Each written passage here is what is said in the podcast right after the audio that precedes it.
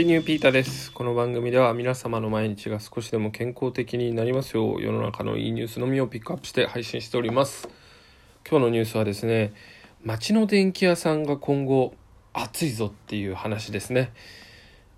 皆さん家電買いに行く時ってどこに行きますかね？多くの方が今山田電機さんとかね、まあそれかもう家電はあの大手の量販店に行ってあの値段を見てあとは値段とかねあの質を見てあとはネットで買うみたいな人が特に若い人では多いんじゃないかなっていうのが僕の予想です。僕はそういう買い方をしたりするんですね。でも今こういう時代だからこそ街の電気屋さんが結構頑張っていますよっていういい事例を取り上げてみたいなと思っております。はい。今ですねその電気屋さんのそのシェアみたいなところで言うと街の電気屋さんっていうのは約1割に過ぎないぐらいになってしまったみたいですね。ご想像の通りどんどん減ってきているっていうところで、えー、まあ僕の近所ではあるんですけど、えー、神奈川県横須賀市に、えっと、4店舗のお店を構えるファミリー電気商会っていうところがですね、えー、去年の3月に改装をしたと。一つの店舗ですね。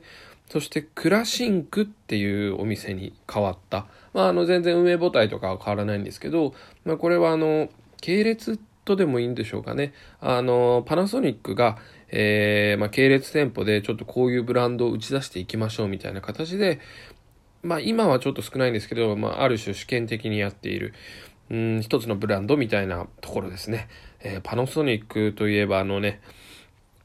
えっ、ー、とですね、松下幸之助さんっていうね、もう偉大なる創業者がいる、いた、いたですね、会社ですね。うんで、昔からですね、その、パナソニックは、あの、まあ、自分で売るんじゃなくて、あの、そういう売ってくれるとことも共存して、共栄して反、あの、反映していこうみたいな考え方でやってきた。そんな、あの、なんだ？スピリットが、あの、残っている。スピリッツかな？っていうところですね。なので、やっぱり大手に負けないようにもっと地元に入っていこうっていうのが、このクラシンクの考え方の一つですね。あの、わかりやすく言うと、ただ家電を売るお店じゃないんですよ。うん。なんと、カフェみたいのが店舗内についていて、えっ、ー、と、あとはですね、近所のドーナツが売られていたりと、うーん、コンビニでもないし、カフェでもないし、何なんだっていう感じのスペースを作っていると。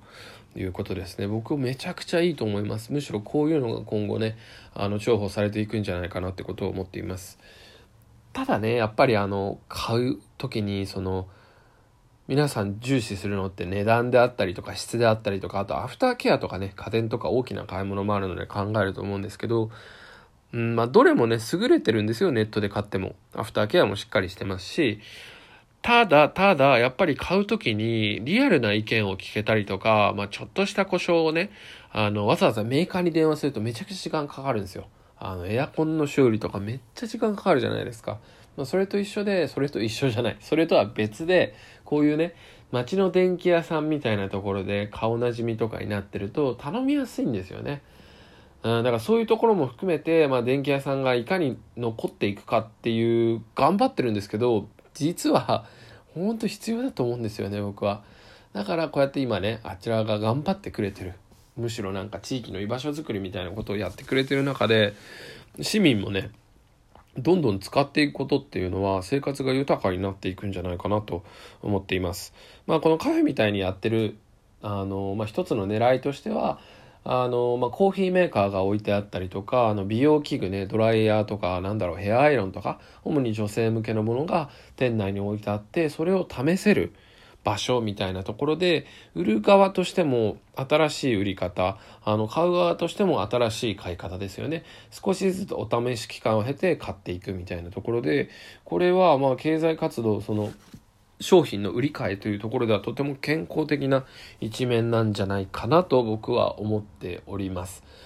別にね、ネット販売を否定するわけじゃないんですけど、本当にね、海外のものを安くね、輸入して Amazon から買うみたいなんとかありますけど、うーん、なんか、悪けりゃ捨てよう、安かろう、悪かろうみたいなところでね、あんまりエコじゃないし、物に愛着っていうのが湧かなかったりしますよね。別にそれが悪いわけじゃないですけど、やっぱりね家電とか大切なもの家族と共に過ごすものっていうのはこうやって時間をかけて買う側も買っていく売る側もお客さんにはあの満足して買っていただきたいっていうのが思いなんじゃないかなと思います。だからね、こういうふうに、その町の電気屋さんがね、ある種、まあ、コミュニティ作りみたいにシフトしてきたっていうのはとってもいい流れなんじゃないかなと思います。まあ、今、このパナソニックさんがね、どんどんこの 失礼しました。あの、この事例を広げてたいみたいで、2018年ぐらいに、その、藤沢市の方で、神奈川県のね、えー、蔦屋書店って割と大きな店舗の中にこのクラシンクっていうブランドを入れてたみたいなんですけど、なんか最近閉じちゃったみたいですね。うん、やっぱりその、それって結構大きなショッピングモール的なところだったので、そことはちょっと違うんですよ。やっぱりより地域に根ざしたね、こういうクラシンクっていうのが出てくると、うん、なんかあったかい街が生まれるんじゃないでしょうか。さっきも言ったように、修理とか、どん、ね、ネットとかで簡単に頼みますけど、毎回知らない人が来るんですよ。だとなんか、ね、じゃあテレビに関してはあの人で、えー、エアコンに関してはあの人でってなんか仲良くもならないしねでも街の電気屋さんがやるとああじゃあちょっとこれも気になってんだよねみたいな。給湯器出ないんだよねみたいなとかね。別にいろんなことも相談できるじゃないですか。やっぱりねよりインターネットが発達していく社会でもうん地域にね いける御用聞きというかねそういう何でもや何でも聞いてくれる人っていうのはね必要なんだと思いますよ僕は。やっぱりその移動費とかも関わりにくいですしね。だってさ自分の家のエアコン直すのに遠くから、まあ、東京に住んでる人が山梨から来ましたとか言われたら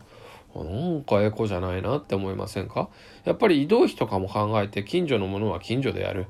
修理とかも地産地消じゃないですけど地元でやっていくっていうのが僕は健康的なんじゃないかなと思っております、えー、皆さんの街の電気屋さんはねどんなことやってるでしょうか？むしろねこんなこと話してましたけどいやうちはもっと